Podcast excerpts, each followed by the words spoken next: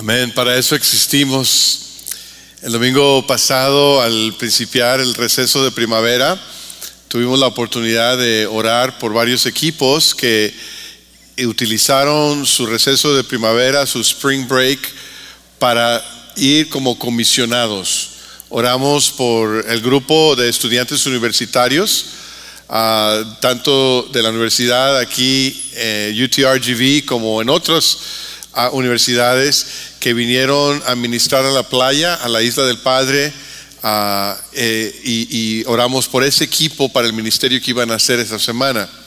Oramos por un equipo que vino a ministrar a los migrantes en Reynosa, en la plaza, ahí donde hemos estado trabajando ya por algún tiempo. Y también ah, comisionamos a un equipo que salía, un equipo pequeño que salía a Zacatecas y a Guanajuato. Ustedes saben que a veces se considera que esa parte de México es una franja donde el Evangelio no ha penetrado de la misma forma que ha penetrado en el norte de México o al sur. Y ya para el miércoles habíamos recibido informes del equipo que fue a Zacatecas y aquí ven eh, que el equipo tuvo la oportunidad de entrar en casas a, pesar de oposición, a pesar de que el enemigo se, opuso en muchas formas, pudieron entrar, orar con las personas, orar por la sanidad de algunos enfermos. Y en medio de, este, de este viaje, algunos hogares abrieron sus puertas y algunas personas abrieron su corazón a Cristo. Y pueden ver aquí en una de estas imágenes que ahí mismo en esa casa, en la bañera, se empezaron a bautizar a algunos. Y aquí ven esta imagen. Cinco personas en esa ocasión entregaron su vida a Cristo, se bautizaron. Y eso fue solo el principio. Hemos escuchado buenas cosas, testimonios de lo que el equipo siguió haciendo en Zacatecas y después en Guanajuato y hoy ya se dirigían y venían de regreso. Las cosas que el Señor está haciendo. También recibimos informe del Beach Reach, del ministerio en la Isla del Padre, y algunas estadísticas que pueden ver aquí en la pantalla. Por ejemplo, ah, podemos ver que ah, se tuvieron 8.269 conversaciones del Evangelio, o sea, conversaciones acerca de Dios con los que estaban ahí en la playa. Pueden ver ahí que se sirvieron 6.430 pancakes. Son muchos pancakes, ¿verdad? Ah, sí. 207, 207 estudiantes en la playa oraron para recibir a Cristo como su Señor y Salvador personal. Amén. Y 54 de ellos se bautizaron ahí mismo. Ahí mismo es esa semana. Esas son algunas de las cosas que el Señor usó a, aquellos que pudieron entregar su receso de primavera para ser comisionados. Y preguntamos por qué. ¿Por qué somos comisionados? ¿Por qué vamos a compartir el amor de Cristo a la playa o a Zacatecas o a Guanajuato? ¿Por qué hablamos tanto de esta idea de comisionar? En, el video que ustedes vieron antes de que yo pasara, se dieron cuenta de las cinco Cs, ¿verdad? De, que tenemos ah, que compartir, que tenemos que capacitar para que nosotros, los miembros de Calvary, podamos congregarnos, podamos crecer y podamos ser comisionados. Decimos que cada miembro de Calvary, cada discípulo saludable debe congregarse, así como lo estamos haciendo para adorar al Señor, debe crecer en un grupo de crecimiento y debe ser comisionado para ir y compartir el amor de Dios a un mundo quebrantado. Y cuando hablamos de ello, hemos predicado ya tres domingos acerca de el congregarnos, hemos predicado tres domingos acerca de crecer y hoy empezamos tres domingos para hablar de ser comisionados. Y les invito a abrir sus Biblias al Evangelio según San Juan, versículo 20, perdón, capítulo 20, versículo 21, que es el texto de esta tarde. Juan 20, 21, donde dice la palabra del Señor y, y quizás ya tengan sus tarjetas ahí para seguir las notas también del mensaje. Dice la palabra del Señor. la paz sea con ustedes, repitió Jesús. Como el Padre me envió a mí, así yo los envío a ustedes. Esa es la primera vez que Jesús se aparece a sus discípulos después de su resurrección. Están escondidos, están en un aposento ah, inciertos de lo que sucede, de lo que va a suceder, y Jesús se les aparece y lo primero que hace es que los envía. Los envía.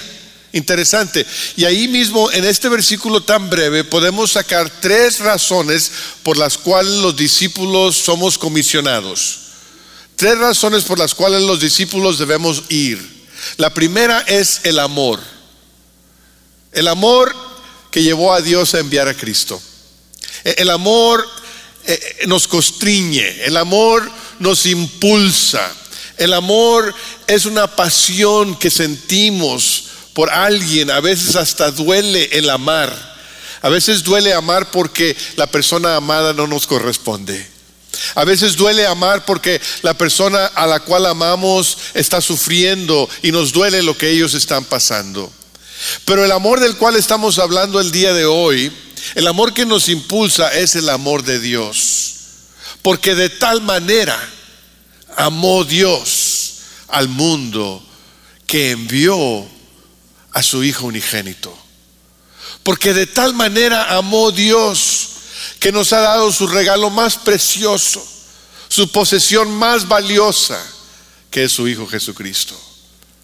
El domingo en la noche estaban los discípulos reunidos en un cuarto con la puerta cerrada, con llave, confundidos por lo que había sucedido en los días anteriores. Su maestro, su rabino, había terminado torturado y crucificado. No se habían imaginado, a pesar de lo que él les había dicho de antemano, no se habían imaginado que su jornada terminaría de esta forma al ver a su rabino, al ver a su maestro, al ver a su Señor colgado de una cruenta cruz, sangrando, y murió, y fue sepultado. Y para colmo de males, el domingo en la mañana llegan unas mujeres al sepulcro y lo encuentran vacío. ¿Quién pudo haberse robado el cuerpo de Cristo? Ahora las mujeres dicen algo de que vieron ángeles y escucharon mensajes y que la resurrección, pero pues, ¿quién puede confiar la palabra de estas mujeres? Que a lo mejor se han imaginado cosas, a lo mejor tienen una ilusión de lo que puede haber sucedido. Y es en medio de esa confusión que los discípulos están experimentando que Jesús se aparece y les dice, la paz sea con ustedes. Como el Padre me envió a mí, así yo los envío a ustedes. Como el Padre me envió a mí. El Padre envió a Cristo por amor. Cuando Dios Padre vio el quebrantamiento del ser humano, escogió amar. Cuando la humanidad odiaba a Dios y se odiaban los unos a los otros, Dios escogió amar. Amar de tal manera, de tal manera, que envió a su Hijo. He estado leyendo en mis devocionales eh, por el Antiguo Testamento y llegué a ese libro que ustedes quizás conozcan, un libro pequeño de profecía, Oseas. Y es un libro muy interesante porque Dios llama a Oseas como su profeta para que le anuncie al pueblo el mensaje de Dios, pero le dice, le ordena que se case con una prostituta. Es fuerte, ¿no? Y Oseas le hace caso a Dios, pues, Dios me dice que lo haga y se casa con ella y ella le es infiel al profeta. Y Oseas la perdona y la recibe, tienen hijos y después ella le vuelve a ser infiel. Y es una historia triste, mejor que las novelas que salen por ahí.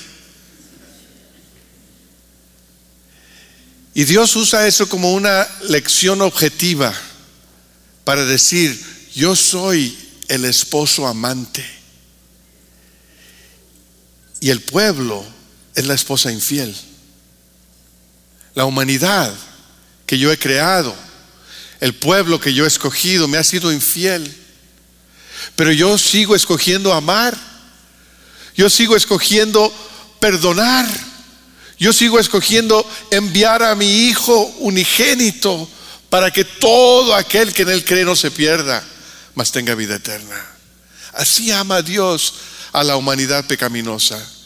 Así es como el corazón de Dios se, se quebranta por una humanidad que está perdida.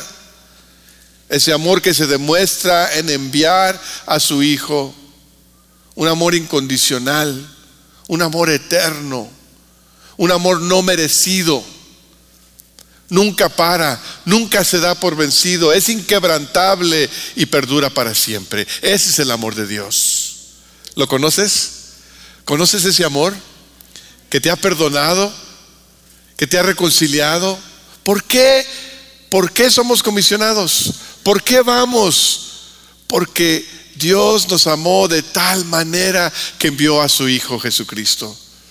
Somos enviados, somos comisionados porque Dios vino a nosotros primero en la persona de Cristo.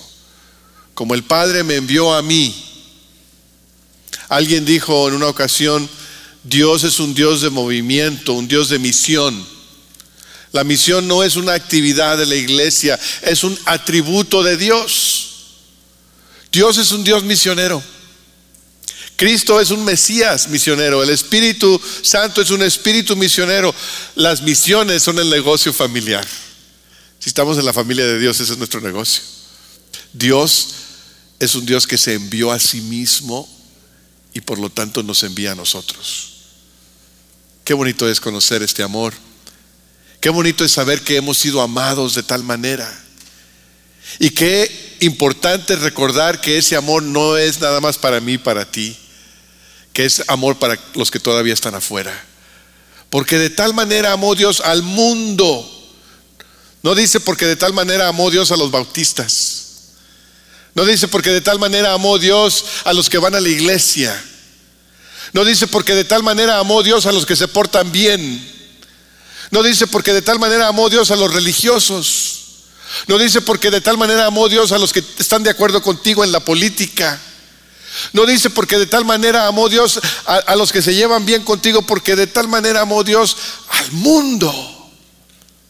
Cada persona, aún las que te caen mal, aún las que quieres odiar, aún a las que les tienes rencor, Dios los amó de tal manera que envió a su Hijo unigénito.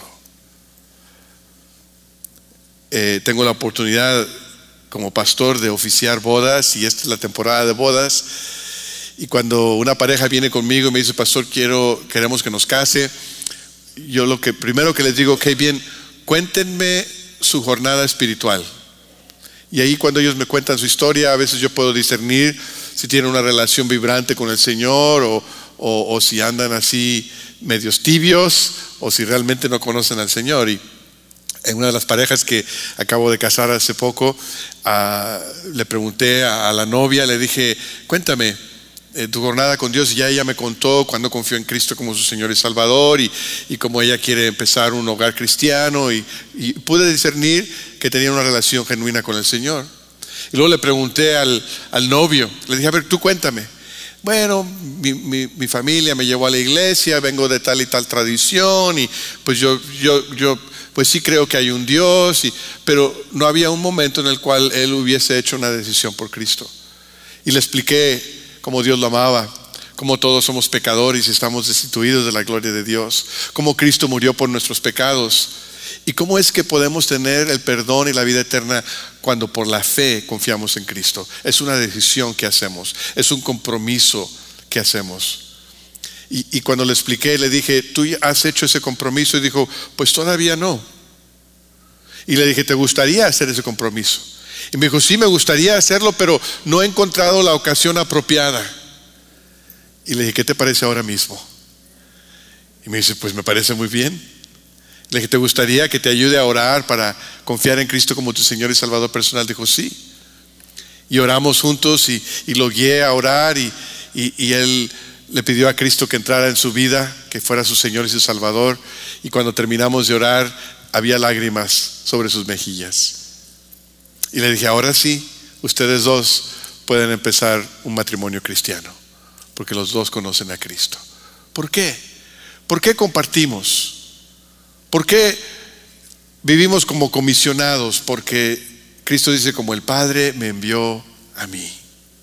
Los discípulos saludables compartimos por el amor de Dios, el amor que hizo que Dios enviara a su Hijo.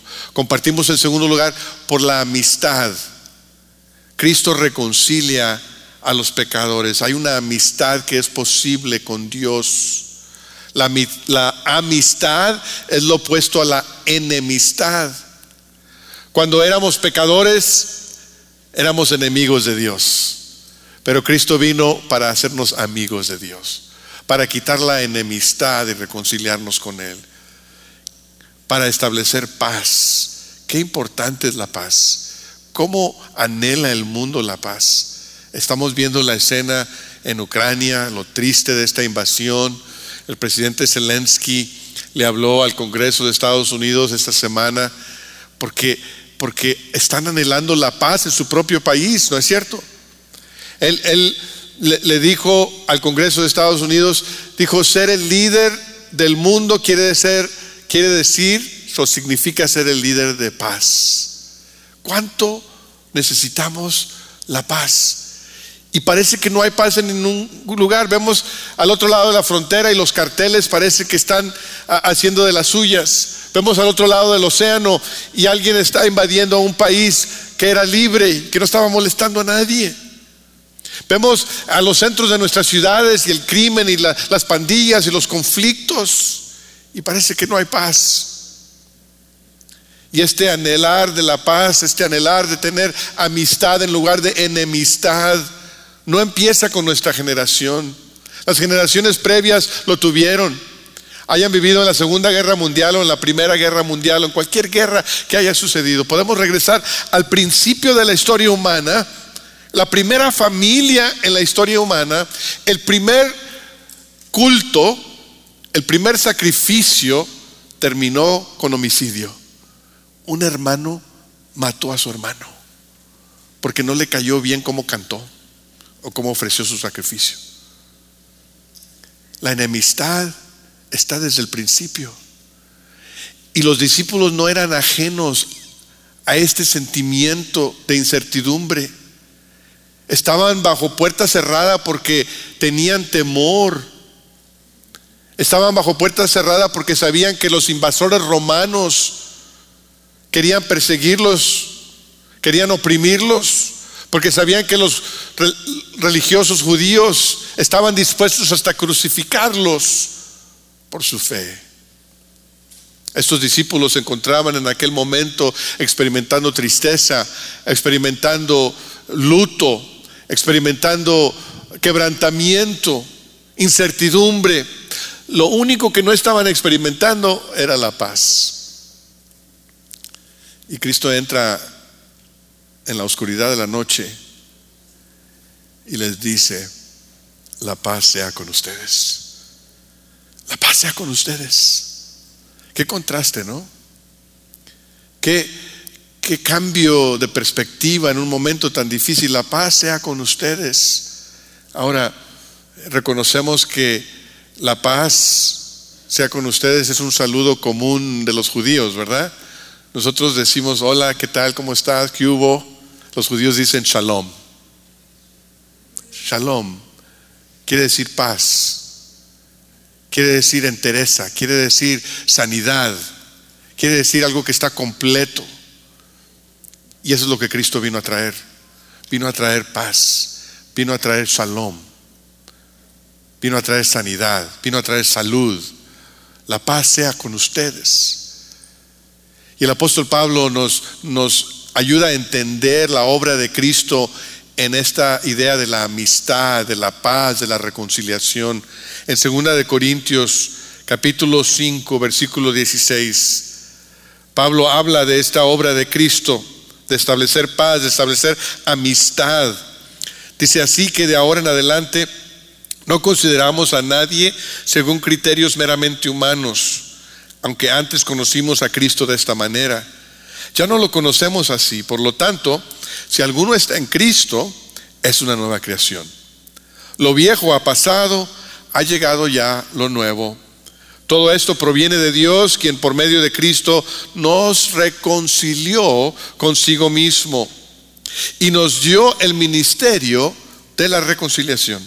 Esto es, que en Cristo Dios estaba reconciliando al mundo consigo mismo, no tomándole en cuenta sus pecados y encargándonos a nosotros el mensaje de la reconciliación.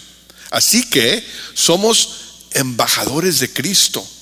Como si Dios los exhortara a ustedes por medio de nosotros, en nombre de Cristo les rogamos que se reconcilien con Dios. Al que no cometió pecado alguno, por nosotros Dios lo trató como pecador para que en él recibiéramos la justicia de Dios. Cristo vino a traer paz. Cristo vino a reconciliar a un mundo pecaminoso. Cristo vino a traer amistad entre el Creador y la humanidad que estaba separada de Él. Cristo vino, el que estaba sin pecado, a hacerse como si fuese pecado para que nosotros pudiésemos ser la justicia de Dios. Amén.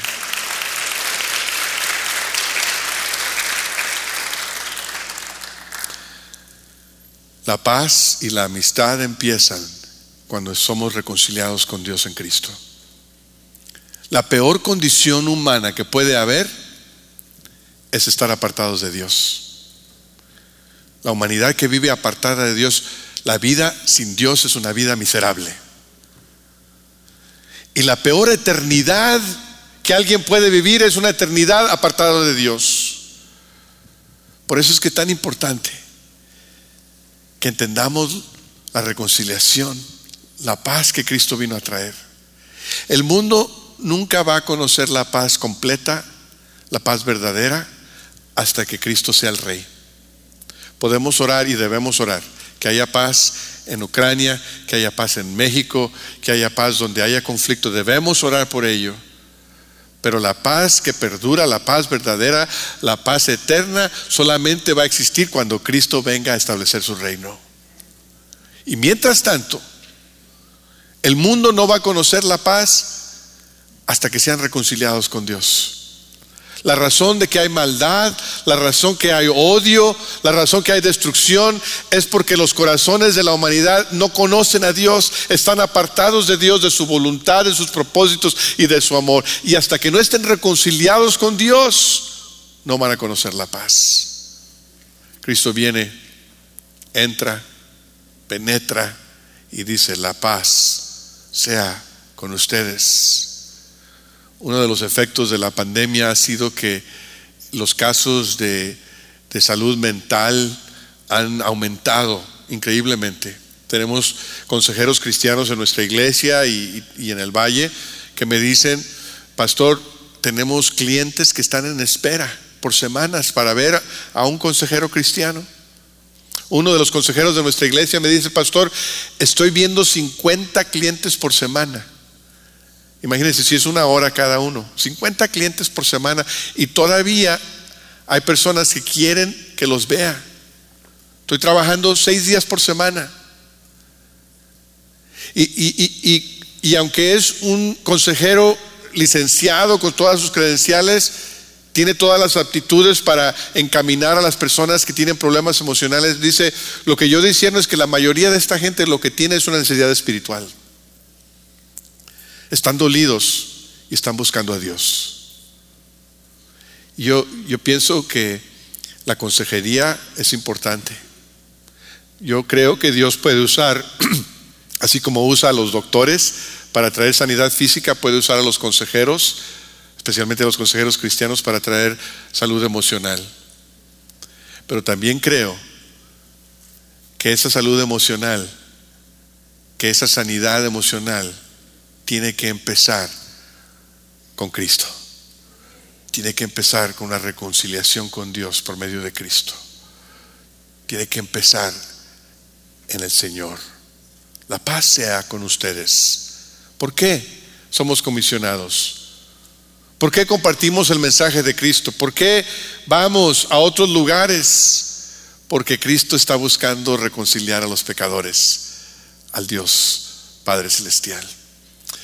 Uno de los estudiantes universitarios de nuestra iglesia se llama Octavio y hace poco que, hace algunas semanas, se conoció a un chico en la universidad aquí en Edinburgh que se llama Julio. Yo digo, por el nombre ha de haber sido un chico muy guapo.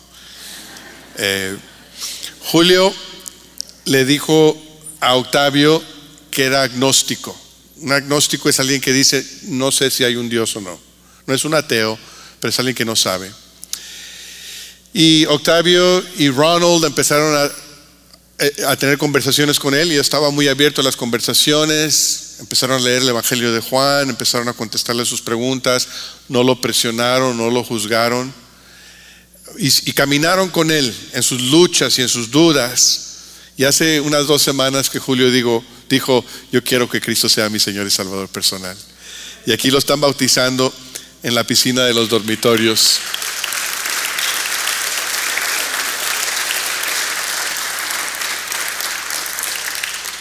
¿Por qué? ¿Por qué somos comisionados?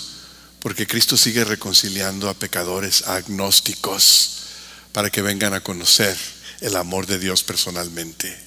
Los discípulos vamos porque la amistad que Dios trae es una reconciliación por medio de Cristo. Y los discípulos saludables también somos comisionados por la autoridad, la autoridad con la cual Cristo nos envía. Alguien puede preguntarse, pero ¿con qué autoridad voy a ir yo a hablarle a alguien de Cristo? Si yo no soy teólogo, no fui al seminario, no soy pastor. ¿Con qué derecho voy a establecer una, una, conversación con alguien acerca de la fe, acerca de Dios? Si ellos tienen la suya, yo tengo la mía. Quizás así se sentían los discípulos en aquel momento, después de la crucifixión, la muerte de Cristo Jesús, se sentían incapaces, inadecuados intimidados por las autoridades romanas y judías. Y es en ese momento en el cual Cristo dice, la paz sea con ustedes, como el Padre me envió a mí, así yo los envío a ustedes. ¿Escucharon? Como el Padre me envió a mí, así yo los envío a ustedes. Cristo les dice a sus discípulos que con el mismo poder y autoridad que el Padre Celestial lo envió a Él, él los está enviando a ellos. Como el Padre me envió a mí, así yo los envío a ustedes. Y se aplica no solamente a ellos, se aplica a cada creyente el día de hoy. El mismo poder que hizo que Jesús dejara su trono en el cielo y se bajara a un mundo quebrantado. Como el Padre me envió a mí, así yo los envío a ustedes. El mismo poder que, hizo el milagro de que un Dios invisible y eterno se convirtiera en un bebé, se encarnara en un bebé y naciera en un pesebre, como el Padre me envió a mí, así los envío a ustedes.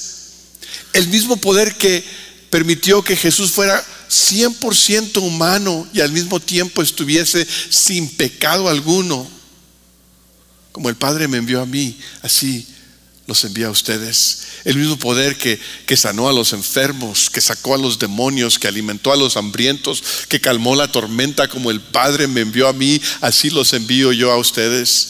El mismo poder que llevó a Cristo a la cruz para que pudiera derramar su vida como un hombre justo por aquellos que eran injustos, para conquistar el pecado por siempre y decir al final, consumado es como el Padre me envió a mí, así yo los envío a ustedes. El mismo poder que levantó a Cristo de la tumba fría para que viviera para siempre, reinara para siempre, conquistara sobre la muerte para siempre, como el Padre me envió a mí, así yo los envío a ustedes el mismo poder que tomó a un grupo de discípulos cobardes que se escondían y los sacó a un aposento alto y empezaron a hablar en idiomas que nunca habían estudiado. y pudieron tener el denuedo y la confianza de proclamar el Evangelio a pesar de la amenaza de la muerte, tanto de los judíos como de los romanos, como el Padre me envió a mí, así yo los envío a ustedes. Cuando compartimos a Cristo con alguien, no lo hacemos en nuestra propia autoridad. Cuando compartimos el amor de Dios, no lo hacemos en nuestro propio poder no porque estamos calificados o supereducados, lo hacemos porque Cristo nos ha dado el poder y la autoridad. Pablo dice así que somos embajadores de Cristo. Como Dios, como si Dios los exhortara a ustedes por medio de nosotros. Un embajador es un representante. Lo manda a un país, un rey, un presidente, para representar. Y su trabajo es asegurarse que haya amistad entre los dos países. Nuestro trabajo es que haya amistad entre el pecador y Dios. Somos embajadores de Cristo y lo representamos a Él. Cada creyente, cada persona que conoce a Cristo como su Señor y Salvador personal es un agente de reconciliación. Vuélvete a la persona que está a tu lado y dile, tú eres agente de reconciliación. Díselo. Tú eres agente de reconciliación.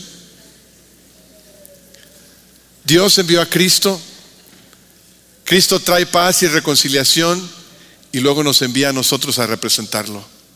Representamos el reino de Dios en medio de un mundo de oscuridad.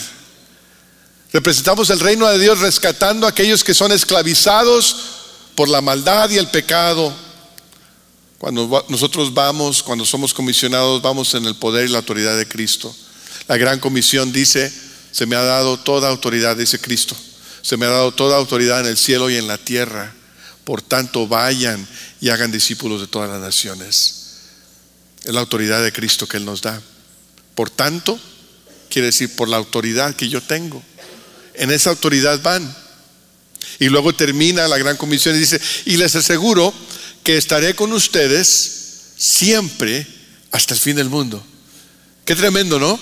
El Señor no solamente nos da la autoridad para ir, sino que nos da la presencia suya para ir con nosotros. Nos manda, pero no vamos solos. Cuando vamos, Él va con nosotros. Cuando somos comisionados, Él nos acompaña. Cuando leemos el pasaje de Juan 20, 21, donde el Señor dice, la paz sea con ustedes, como el Padre me envió a mí, así yo los envío a ustedes, el siguiente versículo dice que sopló sobre ellos y les dijo, reciban al Espíritu Santo. Cuando el Señor nos comisiona, nos envía, nos da el poder del Espíritu Santo para ir. Quiere decir que no, no tenemos que ir en nuestro propio poder, en nuestra propia capacidad, sino que vamos en el poder del Espíritu Santo. Como el Padre me envió a mí, así yo los envío a ustedes. ¿Por qué?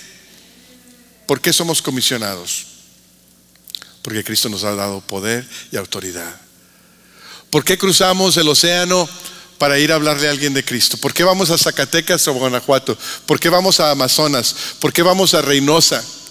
¿Por qué, por qué cruzamos la calle para hablar con el vecino y llevarle un, pastelito, llevarle un, platillo de comida, aunque sea una tostada de camarones? ¿Por qué vamos con el compañero de trabajo y le decimos, voy a orar por ti? ¿Por qué vamos con el compañero de la escuela y le decimos, Cristo te ama? Porque los discípulos saludables saben que hay un amor que hizo que Dios enviara a Cristo. Que hay una amistad que Cristo vino a traer a reconciliarnos por la cruz y que hay una autoridad que nos envía a ir.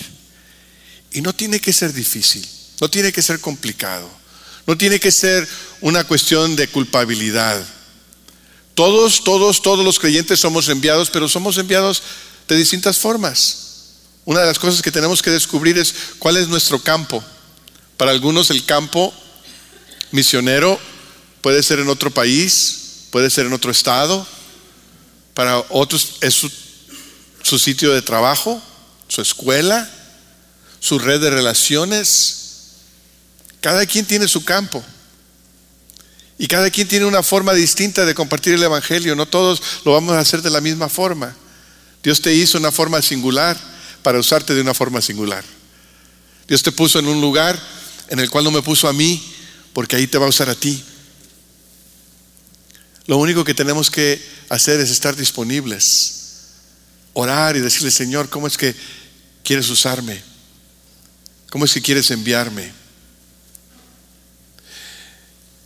Hace un par de semanas hablé con uno de los estudiantes universitarios que está aquí presente en este servicio, pero no le pedí permiso de decir la historia, así que no voy a decir su nombre, pero él sabe quién es. Y me dice, pastor, he estado orando porque quiero compartir el Evangelio con otros en, el plantel universitario. Dice, pero me da ansiedad, me pongo nervioso y no sé cómo hacerlo y, he estado orando, dijo. Y el otro día me puse a orar, el Señor, dame una oportunidad. Dijo, estaba ahí en el café y estaba esperando una oportunidad y, y me entró el miedo y me entró la ansiedad y estaba alguien ahí y sentí que yo debería hablar, pero tenía temor. Y entonces le dije, Señor, si camina hacia acá, le voy a hablar, como para y dice que empezó a, caminar la persona en esa dirección y dijo, y ahora le voy a tener que hablar. Y le habló y se dio cuenta que ya era creyente y no fue tan difícil tener esa conversación y, tuvieron buena conversación.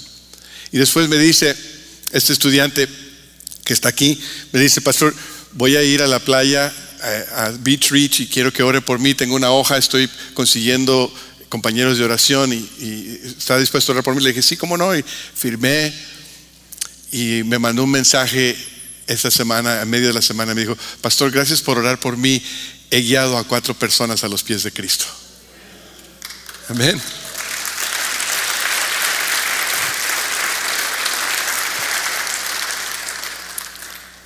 No tiene que ser complicado. No tenemos que ser los mejores. Simplemente tenemos que estar disponibles. En los próximos dos domingos vamos a hablar del qué y del cómo de ser comisionados. De hecho, que este fin de semana, viernes y sábado, vamos a tener una conferencia de evangelismo aquí en Calvary, donde vamos a hablar del evangelismo. Tú puedes venir y aprovechar los talleres y aprender a compartir tu fe. Pero por hoy, esta tarde, espero que sepas por qué por qué somos comisionados. Y espero que estés listo para hacerte disponible al Señor, listo para orar por otros. Si tienes eh, tu tarjeta de compromiso allí enfrente, hay varias opciones que puedes escoger ahí. Una de ellas es puedes comprometerte el día de hoy a orar por cinco personas que no conocen a Cristo de hoy al domingo de resurrección. Orar por cinco personas Quizás eso es lo que quieras marcar y ahí el espacio en tu tarjeta para escribir los nombres. Si no tienes tarjeta lo puedes hacer en otro sitio. Quizás lo que tú debas considerar es, voy a comprometerme a compartir mi testimonio o el plan de salvación con una persona en esta semana o en esta temporada, donde es fácil hablar del Evangelio. O quizás tu compromiso es empezar a pensar a quién vas a invitar para el domingo de resurrección una familia, un vecino, familiares que quizás en otra ocasión no se presten, pero el domingo de resurrección dicen, bueno, pues cuando menos el domingo de resurrección. Y empieza a preparar esa invitación. O quizás lo que el Señor quiere que hagas en esta semana es que hagas un acto de servicio, que busques la forma de servir a alguien en una forma genuina y que quizás pueda abrir la oportunidad para que después compartas con ellos. Cualquiera que sea tu compromiso, márcalo ahí. Quizás el compromiso más importante que necesitas hacer hoy es entregar tu vida a Cristo. No puedes compartir a Cristo si no tienes a Cristo. Y quizás hoy es el momento de venir a los pies de Cristo. Vamos a orar. Padre, en este momento te damos gracias por tu palabra, gracias por Cristo que entra en, en la incertidumbre de nuestra vida y nos trae paz y nos dice, como el Padre me ha enviado a mí, así yo los envío a ustedes. Te pido que en este momento cualquier compromiso que tú nos llames a hacer, lo hagamos por fe. Que cada persona que está aquí haga un compromiso para obedecerte, ya sea para compartir, para orar, para servir, o quizás por primera vez para dar su vida a Cristo. o para seguirte en el bautismo o para unirte, unirse a esta congregación. Obra en cada uno de nuestros corazones para que te seamos obedientes, Señor. En Cristo Jesús. Amén. Te invito a ponerte de pie. Vamos a responder al mensaje. Y lo puedes hacer viniendo al frente y ponerte de rodillas. Puedes traer tu ofrenda a donde están los sugieres. Es un acto de respuesta, de obediencia, para que el Evangelio siga siendo proclamado. O puedes ahí en tu lugar cantar, orar, pero usa este momento para responder a la palabra de Dios.